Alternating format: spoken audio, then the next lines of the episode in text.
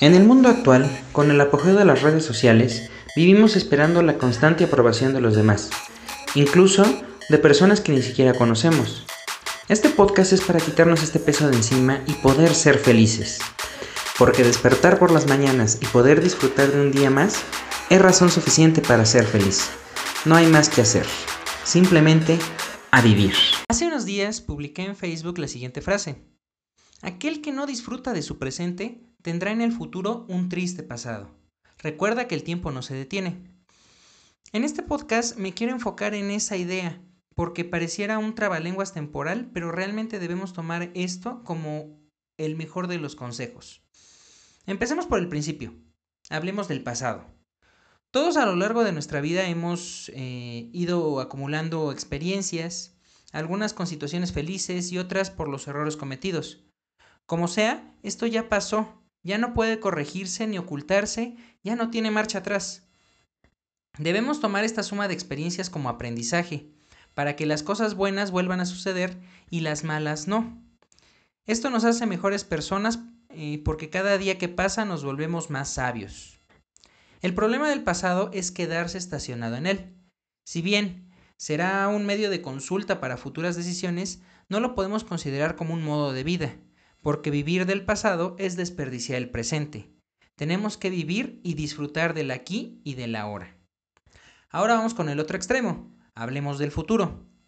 Todos estamos conscientes que nuestra vida no solo se compone de los sucesos ocurridos y de vivir el momento, también existen los planes y las aspiraciones, es decir, pensar en nuestro futuro. El problema que podemos encontrar aquí es que al igual que en el pasado, eh, se pueda uno quedar viviendo en él. Viene a mi mente una historia de, de un poblado que sufrió una, una, inundación. Los ríos cercanos se desbordaron. Eh, cuando todo esto comenzó, los vecinos eh, le decían a Juan, Corre Juan, vamos a resguardarnos. A lo que Juan le contestaba, Yo no me voy a mover de aquí, el Señor me va a salvar. La fuerza de los ríos continuó creciendo y arrasaron con las casas a su paso. La única edificación que seguía en pie era la iglesia, en donde se resguardaron los cinco pobladores que se quedaron en sus casas. Llegó un momento en el que el nivel del agua creció tanto que tuvieron que refugiarse en el campanario. En ese momento pasó un bote, todos se subieron a él excepto Juan, que volvió a decir, yo no me moveré de aquí, el Señor me va a salvar. Siguió subiendo el agua y Juan se paró en el techo del campanario. En ese momento pasó un helicóptero que quiso rescatarlo, pero él se negó y volvió a decir, yo no me moveré de aquí, el Señor me va a salvar. El helicóptero se fue y en cuestión de minutos el agua alcanzó a Juan y este desafortunadamente falleció ahogado. Cuando llega al cielo, se encuentra con el Señor y le reclama, Señor, ¿por qué no me rescataste? A lo que él le contestó, Hijo, te envié a tus vecinos para que te alertaran. Después envié un bote y por último un helicóptero. ¿Qué más querías que hiciera para salvarte? Esta historia es un claro ejemplo de lo que significa vivir en el futuro, porque Juan desperdició todas las oportunidades que tuvo en su presente para, por estar pensando que vendría algo mejor en el futuro. Es muy bueno hacer planes, como lo he comentado en otros episodios, pero es también importante ver qué podemos hacer a partir de este momento para lograrlos.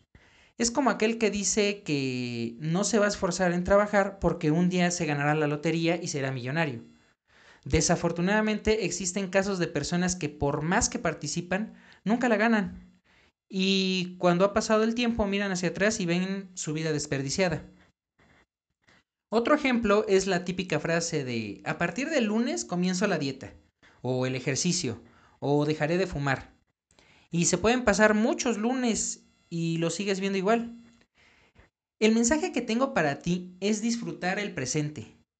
Ama a tus personas cercanas, trabaja duro todos los días por ser mejor en todos los aspectos de tu vida y verás que el pasado no podrá agobiarte porque eres mejor de lo que fuiste hace algunos años.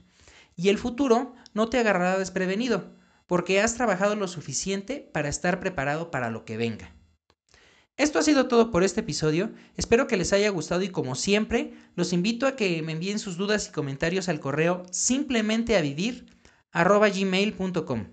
o bien en cualquiera de nuestras publicaciones de Facebook o YouTube.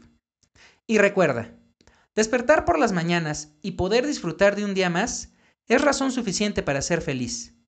No hay más que hacer. Simplemente a vivir. Hasta luego.